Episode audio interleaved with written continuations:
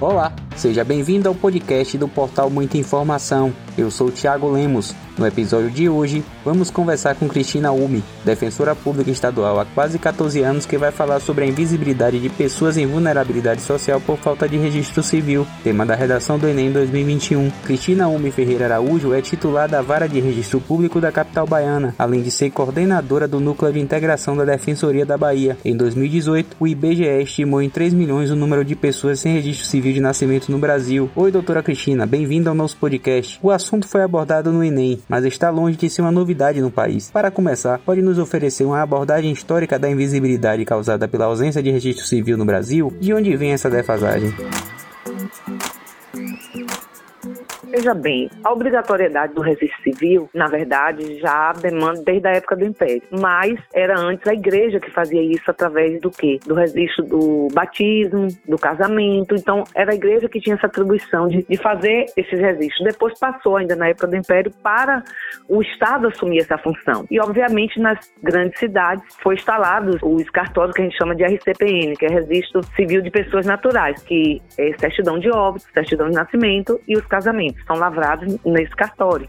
Imagine, nas grandes cidades, para vir as pessoas da zona rural, de cidades menores, para ir para esse cartório, demandava tempo, tinha que se pagar. Naquela época não existia gratuidade, a não ser para aquelas pessoas reconhecidamente pobres e que muitas vezes se humilhavam para poder fazer esses registros dos seus filhos. Agora, isso veio mudando desde a aprovação da Lei 9.534 de 1997, que estabeleceu a gratuidade para todas as certidões de nascimento, ou seja, a primeira via da certidão de nascimento.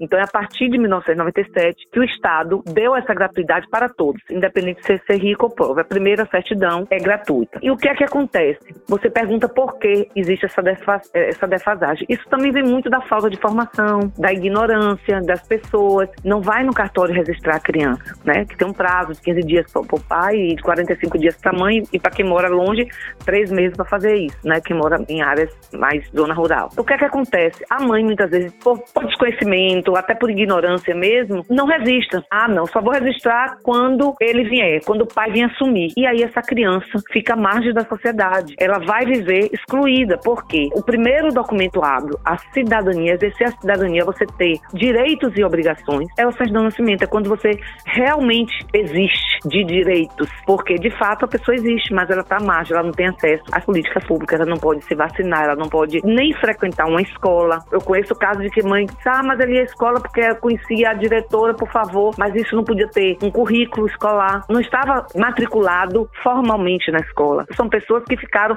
à margem da sociedade, excluídos mesmo, sem direitos e sem deveres. Não podia fazer um RG, fazer um CPF, tirar sua carteira de trabalho, porque só com a certidão de nascimento é que você pode ter acesso à sua documentação básica e os outros documentos. Então, é o principal, é o primeiro de tudo. Você sequer pode morrer, ser enterrado, se você não tiver essa certidão de nascimento. Até o, o, o, auxílio emergencial, agora na época do Covid, quem não tinha essa certidão de nascimento precisou entrar para fazer. A Defensoria fez muito isso, inclusive também tirou o RG. Nós agendamos de forma gratuita, conseguimos, através do Comitê de Registro Público a gente, e a Secretaria de Direitos Humanos, essa gratuidade foi uma ação conjunta, Defensoria, Ministério Público, Secretaria de Direitos Humanos, através do Comitê Estadual, pela erradicação do subregistro de nascimento, como eu falei a você, que a Defensoria faz parte, e a gente agendou para que essas pessoas tivessem ou sua é, quem não tinha certidão de nascimento, a gente conseguir, quem não tinha mais porque perdeu, conseguir a segunda via e depois fazer o RG, encaminhar para fazer de forma gratuita o RG e poder acessar os benefícios que estava sendo dado de forma emergencial. Então, para você ver como a vida de uma pessoa que não tem uma certidão de nascimento, ela realmente é excluída. E foi muito feliz o Enem trazer, abordar isso, porque inclusive tive pessoas conhecidas que sabem que eu trabalho nessa área, que me perguntou, mas em pleno século XXI ainda existe pessoas que não têm certidão de nascimento? E eu falei, existe. É inacreditável, mas ainda existe sim. Nós temos um gráfico já de 2019, não é atual, onde, graças a Deus, na Bahia, com as ações que têm sido feitas, nós estamos em uma boa, um bom patamar, é 1,37% só. E isso são dados que nós temos no SINASC, que é o Sistema de Informação sobre Nascidos Vivos. Que, e esses são os dados de quem nasce no hospital, que dá aquela DNV, Declaração de Nascido Vivo. O Ministério faz uma ligação de dados, né, checa os dados com a Secretaria de Saúde e aí eles co conseguem, por exemplo, onde tem o maior número de subregistro de nascimento é ainda é no Pará, Roraima, no Amazonas, porque tem aqueles ribeirinhos, é difícil o acesso de barcos, mas existe políticas públicas para erradicar isso. Tanto a política pública juntamente estadual, municipal, a nível nacional, políticas públicas para erradicar o subregistro de nascimento. No Brasil, são 3 milhões de pessoas invisíveis. E na Bahia, tem dados sobre isso? Como eu falei a você, nós temos um dado de 2019 que nós estamos só com 1,37% de subregistro de nascimento diante do que nos foi passado pelo SINAC, que é o Sistema de Informação sobre Nascido Vivo, de pessoas que nascem no hospital. O que é que acontece? E isso é uma política já que já vem sendo desenvolvida para erradicar isso é nacional e a gente faz também a nível estadual. O que? Interligar as maternidades. Nós, nós encontramos justamente isso essa dificuldade foi detectada de várias mães que saem da maternidade não resistem seus filhos, aí vão, vão muitas vezes vão para o interior, vão para a zona rural, vão para a periferia e depois dificulta de voltar para fazer esse registro. Então, existe uma política que já está sendo há muito tempo já, já tem sido desenvolvida em Minas Gerais mesmo, já tem todas as maternidades interligadas. Aqui na Bahia temos uma grande parte, mas ainda não todas, de interligar a maternidade com os cartórios de registro civil, porque isso facilita para a mãe de ela sair da maternidade já com a certidão de nascimento de seu filho. Então isso evita justamente que ocorra essa exclusão, que essa criança se torne um excluído, um invisível aos olhos do Estado, entendeu? Inclusive já sai com um CPF na sua certidão. Tudo isso é feito com essa interligação dos cartórios. A Bahia, eu posso dizer que nós estamos a nível estadual trabalhando isso para interligar as que faltam ser interligadas. Isso é no interior todo da Bahia, para ver essa facilidade da mãe e do pai registrar o nascimento dessa criança, essa criança sair já da maternidade com a sua certidão de nascimento. Sem esse registro civil, fica comprometida a própria cidadania, né? É, a pessoa Exatamente. não consegue obter documentos como CPF, carteira de trabalho, etc. E não tem acesso também a programas né, sociais. É, como, Sim, essas como pessoas, é, como essas pessoas invisibilizadas pelas falhas nas políticas de Estado e de governo conseguem sobreviver? Elas vivem à margem, como eu falei também, à margem da sociedade. Elas são excluídas, elas são invisíveis. Ela frequenta de favor uma escola, mas ela não tem um currículo, não está não tá registrada formalmente. Ela não pode acessar um posto de saúde, ela não pode tomar as vacinas, que, inclusive na infância, quando toma. E são pessoas, muitas vezes, que passam a vida toda é, trabalhando com, de bico, sem ter uma carteira assinada, porque você só pode ter sua documentação se você tiver a sua certidão de nascimento. Então, são pessoas que subsistem, sobrevivem dessa forma. Não tem uma, uma existência digna, porque, veja bem, isso de o pai ou a mãe privar um filho de ter o seu sua certidão de nascimento, isso é uma violação, um direito fundamental, de que todos nós precisamos ter um nome, um sobrenome é um direito fundamental. Então, aquele pai, aquela mãe que por um motivo ou outro faz isso com seu filho, ela está violando o direito do filho. Mas a gente tem feito, na Defensoria Pública nós fazemos mutirões, quando a gente vai com a UMA, que é a Unidade Móvel da Defensoria no interior, a gente faz também exames de DNA, muitas vezes para colocar o nome do pai naquela criança que não tem. Inclusive, eu quero dizer aqui para você que nós temos uma lei, nós somos a Defensoria pioneira no Brasil, que nós temos uma lei estadual de 2016, na verdade, essa lei. É a Lei 13.500 177. Ela obriga que os cartórios informem a Defensoria Pública que aquela mãe registrou o filho sem o nome do pai, porque aquela criança ela tem direito de saber quem é o pai dela. Então essa mãe muitas vezes não quer registrar porque brigou, ou até o próprio pai que não quer. Então o cartório é obrigado por essa lei de 2016, é a primeira no Brasil, foi a Defensoria da Bahia que tem essa lei estadual, é uma lei estadual, e que a gente então pega essa demanda e a gente contacta esse pai, contata essa mãe, ela informa quem é o suposto pai, a gente é, faz o DNA, faz um acordo de alimentos, manda o ofício para fazer essa averbação, que inclusive é bom se dizer que a averbação do, do, nome do pai, mesmo quem já tem certidão de nascimento, é gratuita, não paga. Então, muitas vezes as pessoas pensam que tem que pagar e não tem dinheiro, criam dificuldades onde não existe. A lei é feita para facilitar a dignidade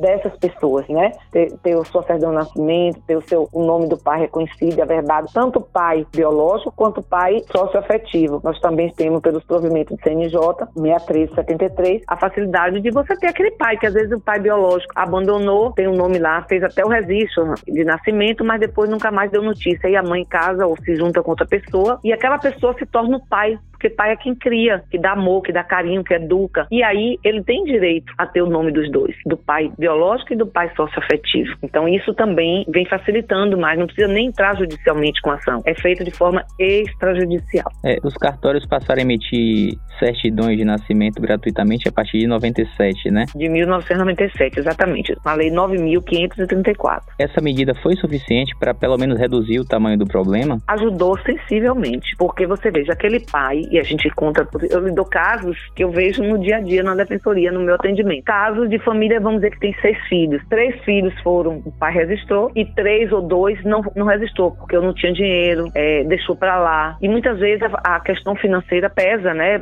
Há, muito, é mais para quem vive na zona rural, que, que vive de dar dia na roça, e que é tudo muito difícil, né? Muito sacrifício. Então, isso é caso que já aconteceram pra gente, que a gente teve que entrar com a, a ação de registro tardio, ação judicial de registro tardio, para que esse, esse, esses outros, inclusive chamando os irmãos que já são registrados com o nome de pai e mãe, para fazer o exame de DNA, porque muitas vezes esse pai e essa mãe já faleceram, né? E aí não teria mais como fazer. São esses casos que já me chegaram assim, foi mais de pessoas mais velhas, né? Que passaram a vida toda 50, 60, 70 anos sem ter sua certidão de nascimento e que aí já vem os netos, já vem os filhos que querem que essa pessoa tenha sua dignidade, tenha sua cidadania assegurada e aí procuram entrar na justiça, procuram da defensoria pública essa a porta de acesso, né, para quem não tem condições de pagar um advogado, para fazer essas ações e nós fazemos. Então existe esse, eh, muito esse caso de pai e mãe que não tinha condições de, de todos os e agora nós não temos mais essa desculpa. Desde 97 isso foi diminuindo sensivelmente e poderia acontecer o quê? De até deixar de fazer por não ter informação. Ao brasileiro falta muito informação. Por isso que a defensoria prima pela educação em direito. Informar, porque muitos é, usuários da defensoria assistidos nós, eles não sabem nem que têm direitos. Então, muitas vezes, quando a gente faz palestras nas comunidades, os defensores do, do interior que vão na zona rural e que passam essas informações, porque muitas vezes é por ignorância, por desconhecimento da lei. Então, às vezes, nem sabe que é, que é grátis. Né? Eu estou dizendo isso, mas lógico, né? quem mora na cidade, vai no cartório, se informa e já sabe que é gratuito. Mas é que vive em zona rural, distinta, longe, que não vai tanto na, na, na cidade e tal, muitas vezes não sabe, não conhece os seus direitos e é por isso que a defensoria também faz a educação em direitos, para informar as pessoas quais os seus direitos. Durante a pandemia né, de Covid, vários serviços que são realizados em cartório podem ser realizados virtualmente. O registro Sim. civil é um deles? Houve Sim, algum avanço com, com, essa novidade? O cartório nunca parou, é um serviço essencial, inclusive não podia parar. Né? Funcionou de forma reduzida, com marcação de horário, mas nunca deixou de funcionar os cartórios de registro civil. Isso é importante frisar. A defensoria também, na pandemia, não deixou de atender, nós atendemos remotamente, fizemos atendimento, continua os processos nas varas, continuam sendo intimados à defensoria para se manifestar, os nossos assistidos continuam nos procurando, agendando e nós eh, tem, temos várias é, formas de ser agendado por e-mail, no chatbot, no por 129 e nós fizemos atendimentos remotos. Então, tanto os cartórios que são essenciais e não podiam parar, eles fazer, fizeram de uma forma até atendimentos agendados, fizeram de forma online, por e-mail, é, pelo CRC, que nós também temos uma parceria com a Arpem Bahia, onde a gente consegue o acesso ao CRC para conseguir essas buscas, inclusive, de onde a pessoa às vezes nem sabe se foi registrada, a gente tem que fazer busca para saber se essa pessoa foi ou não registrada no local onde ela nasceu. E tudo isso através desse sistema do CRC, que a gente tem esse termo de cooperação com a ARPEN. Isso facilitou muito. O nosso dia a dia na lida, né, com, com o nosso assistido, com esses casos que a gente precisava dessas informações dos cartórios. Então, através do CRC, a gente conseguiu acessar essas buscas. A senhora mencionou algumas atividades, né, algumas ações da Defensoria Pública para amenizar essa situação, né, para atenuar essa situação dos invisíveis. Tem mais alguma que a senhora queira mencionar e o Estado tem feito algo também? Existe um comitê nacional de erradicação do subregistro de nascimento da documentação básica e tem em cada estado tem esse comitê estadual, como eu falei que a defensoria participa como membro, com direito a voto e com direito à fala. Então a gente participa de todas as ações e aí são desenvolvidas vários os mutirões, tanto pela documentação básica, pela certidão, os mutirões inclusive quando vem a caravana da cidadania pela Secretaria de Direitos Humanos, nós da defensoria algumas vezes a uma vai junto nesse mesmo município para fazer as ações conjuntas. A, a UMA faz essas ações nos municípios onde não tem defensoria instalada, onde nós vamos é, informar essas pessoas e ajudar essas pessoas a assegurar o direito delas na medida do possível, né? Então, nossa unidade móvel está é, tá lá no site, fez agora cinco anos e saiu uma matéria sobre quantos nós percorremos, quantos quilômetros, quantas ações fizemos e que é super importante porque a gente vai nesses lugares que aí sim a gente vê que são pessoas que nem sabem que direito tem e que é importante quando a defensoria chega, né? A gente sabe o quanto essas pessoas se sentem mais protegidos porque a gente mostra qual é o direito, a gente busca aquele direito para segurar essas pessoas. Então é, é muito importante, inclusive a uma a gente vai voltar agora a partir de janeiro, né? Porque aí já está nesses, nesses quase dois anos, um ano e oito meses de pandemia, né? Não foi possível, a uma está agora em manutenção para no próximo ano a gente iniciar nos interiores, onde não tem a defensoria instalada ou onde tem que a gente vai fazer alguma ação, por exemplo, com os ciganos, com os quilombolas, com algumas comunidades que precisam desse apoio. Aí nós vamos a uma vai com os defensores, com os servidores e fazemos uma ação nessa localidade que geralmente a gente recebe esses pedidos para a defensoria aí e nós vamos atuar nesses locais. Então assim, não é, não é só a defensoria, isso é uma política de Estado, a erradicação do, do subregistro de nascimento. O, o Comitê Nacional está vinculado ao Ministério da Mulher, da Família e dos Direitos Humanos, na verdade. Então esse Comitê Nacional que a gente faz parte também lá em Brasília. A gente vai para várias ações e eles de lá manda os dados para a gente, onde tem mais para a gente assegurar e fazer alguma ação pontual nesse local. Então nós temos todo um trabalho que vem sendo desenvolvido e eu posso dizer porque eu já estou há quase sete anos à frente do comitê como um representante da Defensoria Pública no comitê com todas essas ações. Eu quero dizer que é importante para essas mulheres que às vezes não querem registrar o filho porque o pai não, não resolveu assumir e ela fica aguardando isso, que ela faça o registro do filho, porque é um direito do, da da criança. Ainda que depois o pai venha assumir a paternidade, fazer a verbação, é importante que ela não, não prive o filho disso, porque é um direito fundamental daquela criança de ter o seu nome e sobrenome. No caso da adoção do nome social no registro civil, ainda é grande a resistência nos cartórios e como não, a defensoria tem, tem agido para garantir os direitos da população trans? Lá no Mutirão, quando começou em 2014, a Defensoria tem uma portaria assegurando dentro da instituição o direito à pessoa usar o nome social, dizer pelo qual ele quer ser reconhecido, pelo qual ele quer ser chamado dentro da instituição. Desde 2014 já tem essa portaria na DPE, a portaria 392/2014. Depois disso, veio uma lei estadual em 2017 que houve uma grande articulação da Defensoria junto ao governo para essa lei, onde é assegurado nos é, governamentais, nas fundações estaduais, o uso do nome social, assegurando essa pessoa, porque dá dignidade a essa pessoa ser chamada pelo, pelo nome que ela se identifica. E tem, aí, vem os transexuais. Os transexuais, a gente fez um mutirão, começamos em 2014, passaram pela vara de registro público, onde a gente conseguiu mudar nome, gênero, e depois nós já temos hoje. Evoluiu tanto, o direito evoluiu, a, a, a, situação melhorou tanto, porque foram tantas as audiências, eram muito desgastantes, muito sofridas para aquelas pessoas se desnudarem na frente de pessoas que eles não conheciam, da juíza, do promotor, da, da defensora pública, e falar de intimidade, e que hoje não precisa mais nada disso. Simplesmente com a, o provimento 73 do CNJ, já se pode fazer isso de forma extrajudicial, diretamente nos cartórios. A gente caminha o assistido, que existe no provimento todas a, a, os requisitos para você conseguir fazer isso. E a gente já monta um processozinho com extrajudicial, com todas as informações, toda a documentação e encaminhamos esse assistido ao cartório. E no cartório ele vai proceder lá à mudança do nome e do gênero. Então, assim, não existe, é, vamos dizer assim, tanta dificuldade para se conseguir isso. Existe a dificuldade de conseguir as certidões, a documentação para fundamentar esse pedido, óbvio. Mas pense aí, antigamente levava tempo para você entrar com ação judicial, era audiência, tinha que levar testemunho e tal. E hoje em dia o processo é muito. Você vê como evolui, né? Tudo vai evoluindo e vai melhorando à medida que a gente vai, a, a sociedade vai mudando. Inclusive, eu posso dizer que as decisões, porque foi depois de uma decisão do, do RESP que foi modificado essa situação do extrajudicial. Foi depois disso que veio esse provimento 73 do CNJ permitindo fazer essa alteração do trânsito de forma extrajudicial. Então, hoje em dia a gente pode dizer que não tem tanta dificuldade. A pessoa tem que se reconhecer com outro sexo que não que nasceu, se reconhecer, se autodeclarar, fazer autodeclaração, porque para mim é declaratória isso, você não se reconhece naquele sexo. E aí você vai, vai, vai juntar o documento e você vai fazer, procura a defensoria ou vai diretamente no cartório. Muitos gostam de procurar a defensoria, porque a defensoria já faz tudo certinho, já monta todas as certidões, já consegue as certidões junta e já vai mais fácil para o cartório, né? Para não ficar indo e voltando. E falta isso, falta aquilo. Então a gente já manda tudo completinho para só chegar no cartório e proceder à mudança.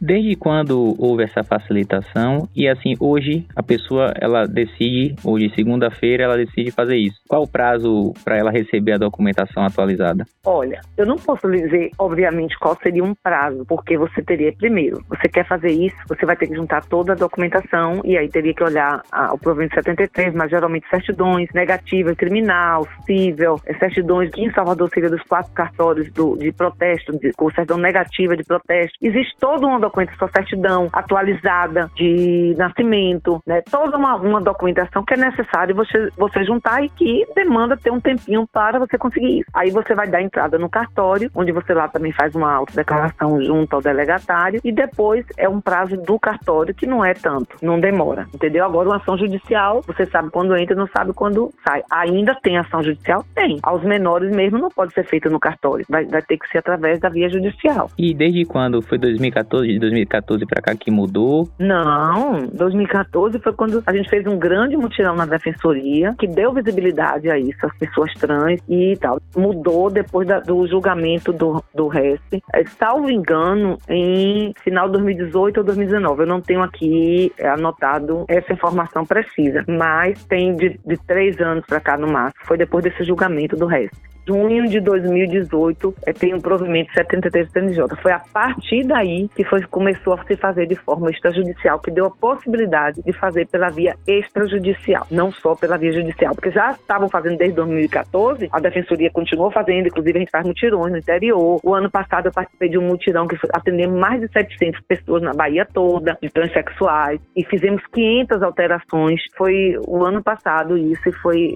inclusive, já na pandemia, nós fizemos fizemos essa, no comecinho da pandemia, na verdade, nós fizemos essa ação de forma remota e na Bahia toda. Foi muito importante é, essa ação. Em termos de ações, a senhora mencionou, mas assim, em termos de resultados, é, é, houve algum avanço? Hoje temos é, menos é, filhos registrados sem o nome do pai? Sim, houve avanço sim, porque a Defensoria faz anualmente uma ação que a gente faz o ano todo, mas intensifica. A gente faz o ano todo a, o DNA e essa questão da conscientização, né, do pai responsável. Em agosto nós temos uma ação chamada, que você deve ter visto, que sai inclusive no, no time do Bahia, do Vitória, com as faixas, que é a conscientização de que esse pai, de que ele não é só o reconhecer o filho, mas também ele participar da vida do filho. Então a gente conscientiza esse pai, essa conscientização de que é necessário não só só o reconhecimento. É isso que a gente quer? Óbvio, essa criança tem um direito, mas é que ele também seja consciente de que ele precisa estar participando da educação do filho e da vida do filho. Então, existe uma conscientização e que a gente intensifica no mês de agosto. Com essa situação também dos cartórios, com essa lei que foi desde 2016, nós fomos, fomos a primeira defensoria do Brasil a ter uma lei como essa. Inclusive, estamos já, mandamos para outras defensorias, inclusive Rio de Janeiro de 2019, e só mais uma que tem, na verdade, e outras agora estão pedindo para poder eh, reproduzir nos seus estados. Porque é uma demanda que, na verdade, a gente busca. É uma busca ativa. Chega pra gente isso. Quando tem a lei, o que é que acontece? Essa demanda já vem naturalmente pra gente. Então, o ano todo, os cartórios encaminham essas pessoas que não têm nome do pai para que a defensoria possa fazer as ações. E aí a gente faz as tratativas cabíveis de contactar a mãe, de conscientizar essa mãe de que o filho precisa saber quem é o pai, de conscientizar esse pai, mandar uma carta convite para que esse pai venha, conversar com ele, ver se ele quer fazer,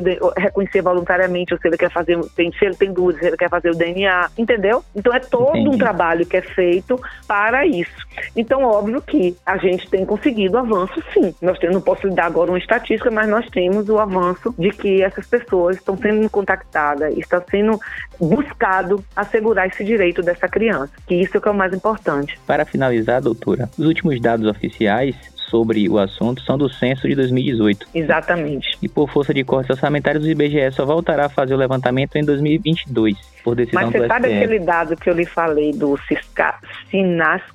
Ele é de 2019. Ele é de 2019. Esse dado que é da declaração de nascidos vivos. Isso aí, óbvio, não conta aquela criança que teve um parto em casa, né? Aí não tá. Mas o que é que acontece? É, os ministérios, eles fazem um cruzamento de dados. Secretaria de Saúde, entendeu? Com esse Ministério da, da, da Mulher, Família e, e, e Direitos Humanos. Então, eles fazem a interligação de dados para poder a gente checar essas informações. Então, essa daqui é a última que nós temos sobre o registro, sobre registro de nascimento, que a Bahia está bem na fita, porque a gente está com 1,37, diminuiu bastante, já tivemos em 8% e diminuímos bastante com as ações que temos feito. Então, é de 2019, essa informação do SINASC. Sistema de Informações sobre Nascidos Vivos. Mas existe essa defasagem no caso, né? Estamos em 2021. Atrapalha essa atualização dos dados?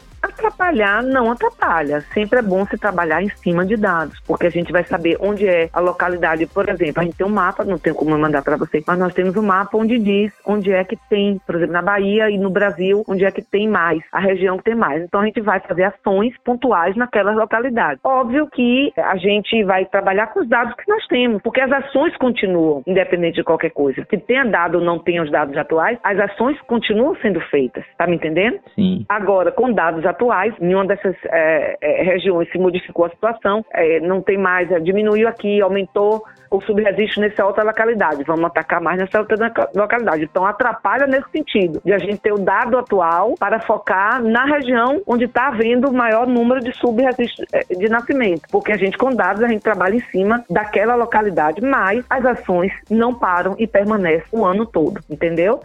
Entendi. Eu só queria também finalizar aqui para vocês, é, é um, uma coisa que me toca muito, essa questão do nome da pessoa, de a pessoa ter direito a isso e de como é difícil, e eu pego, já peguei várias ações de pessoas que é, passaram a vida toda excluído, à margem, como você diz, subsistem, na verdade, à margem da sociedade, porque não tiveram acesso a nada, às políticas públicas, à escola, à saúde, a, a, não teve direito a nada. Isso me toca muito, porque a gente sabe que esse direito, eu, enquanto defensora que amo amo o que eu faço e acho o defensor público, na verdade, acho não, o defensor público é um agente transformador e a gente está aqui para melhorar a situação dos nossos assistidos, dos nossos usuários, a transformar a vida deles, a felicidade que a gente, quando consegue, por exemplo, na questão dos trans, de, de conseguir dar dignidade àquela pessoa que sofria tanto, porque sofria é, constrangimento, porque tinha uma aparência de mulher com nome masculino e você vê aquela pessoa tão grata, dizer como está feliz, você conseguir que aquela pessoa seja feliz se aceite com o seu novo nome, possa ter uma nova realidade, tudo isso faz com que a gente que a gente tenha um propósito na vida, que a gente tá aqui com uma missão de vida, de ajudar as pessoas. Eu acho que essa é missão da Defensoria Pública é de ajudar as pessoas, conscientizar as pessoas do seu direito e lutar por essas pessoas menos favorecidas que não teriam direito. Então a gente vai assegurar o direito daquelas pessoas. Então isso é muito importante. E eu queria dizer aqui que eu sempre quando eu dou as palestras, que eu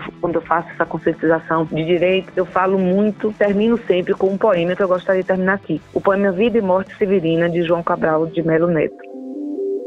Meu nome é Severino. Como não tem outro de pia, como há muitos severinos, que é santo de Romaria, deve então de me chamar Severino de Maria. Porque todo mundo tem direito a ter um nome e um sobrenome. É isso aí, meu amigo. Perfeito, perfeito. Doutora Cristina, agradeço muito a participação da senhora para falar de um assunto tão importante para a sociedade como um todo. Obrigado, viu? De nada, estou aqui às ordens. Siga a gente nas nossas redes sociais e até o próximo podcast.